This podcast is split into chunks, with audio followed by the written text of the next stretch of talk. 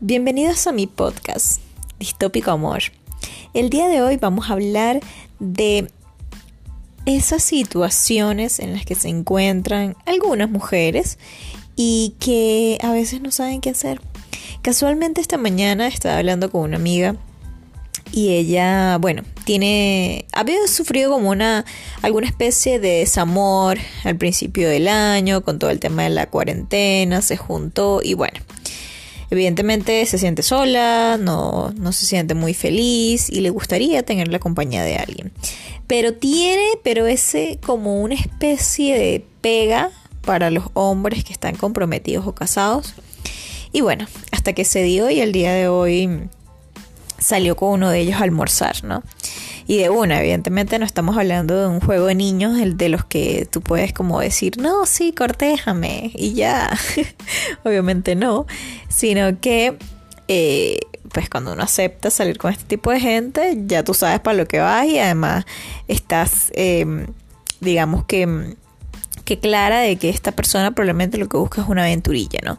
Sea, ella me preguntaba un poco a mí sobre qué hacer, o sea, que obviamente estaba mal la situación, de que no era como muy eh, bueno hacer esto, sobre todo si esta persona está comprometida y, y bueno, sabes, no, no está bien. Y efectivamente es así, no está bien, ¿no?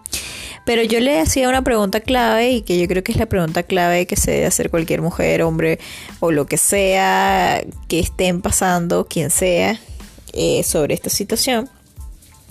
Y es prácticamente, te gusta. te sientes como qué es lo que buscas, ¿no? Porque si tú realmente lo que estás buscando es una relación a corto plazo, algo que tú puedas eh, quitarte y ponerte como la ropa interior, pues yo creo que no debe haber ningún tipo de problema. Ahora, si por el contrario tú estás buscando eh, algo más serio, efectivamente ya la persona que va al altar contigo, tú tienes que eh, de una vez deshacerte de todas esas posibles, sí, posibles pretendientes que realmente no te van a llevar a ese cometido. Yo creo que más bien la pregunta aquí está es, o mejor dicho, la situación está en qué es lo que tú quieres.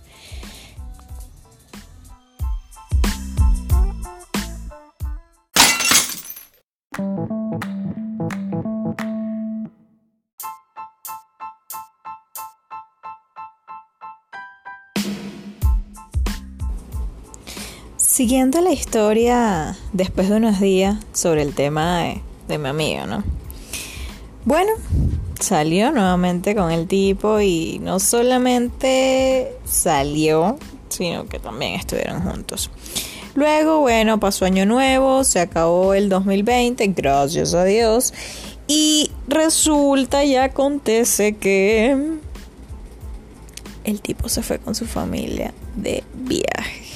Entonces, bueno, en ese dilema existencial en el que, ¿sabes? Uno acaba de estar con alguien, pero la persona se va con la familia y tú te quedas en el banquillo esperando a que regrese y que te escriba, porque bueno, efectivamente en este tipo de situaciones tú no puedes escribirle a esa otra persona porque esa persona está comprometida.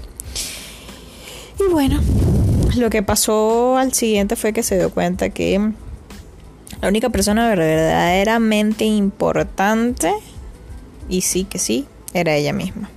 Entonces estuvimos hablando y me dijo que bueno, que no estaba muy feliz con la situación y que no la hacía sentir bien energéticamente.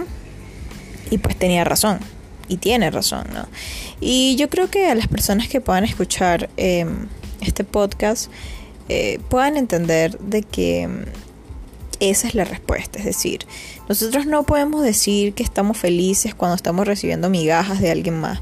No podemos decir que nos sentimos completas cuando tenemos que esperar por alguien más. No podemos decir que realmente mm, lo tenemos todo cuando te despiertas a las 3 de la mañana y tu cama está vacía. Y esto no significa que siempre para ser feliz tienes que tener un hombre, una mujer o quien sea al lado para estarlo, no. Eh, hablo de compañía, hablo de tiempo, hablo de dedicación, hablo de que aún en la distancia, para esas parejas que de pronto tienen una relación a distancia, puedan entenderse, ayudarse, hablarse. Eh, se trata de un acompañamiento que trasciende lo físico, ¿no? Y, si ese acompañamiento no existe y en el único momento donde te puedes sentir acompañada, entre comillas, sea en la cama, eh, pues no es ahí, no es por ahí. Eh, sí, bueno, sin embargo, son situaciones que, que efectivamente pasan en la vida, pasa en las películas y pasa en nuestros sueños y peores pesadillas. Eh, mi consejo, eh, no recibas sobras de nada, no te anules por nadie y lo más importante, entiende que tú eres lo más importante de todo.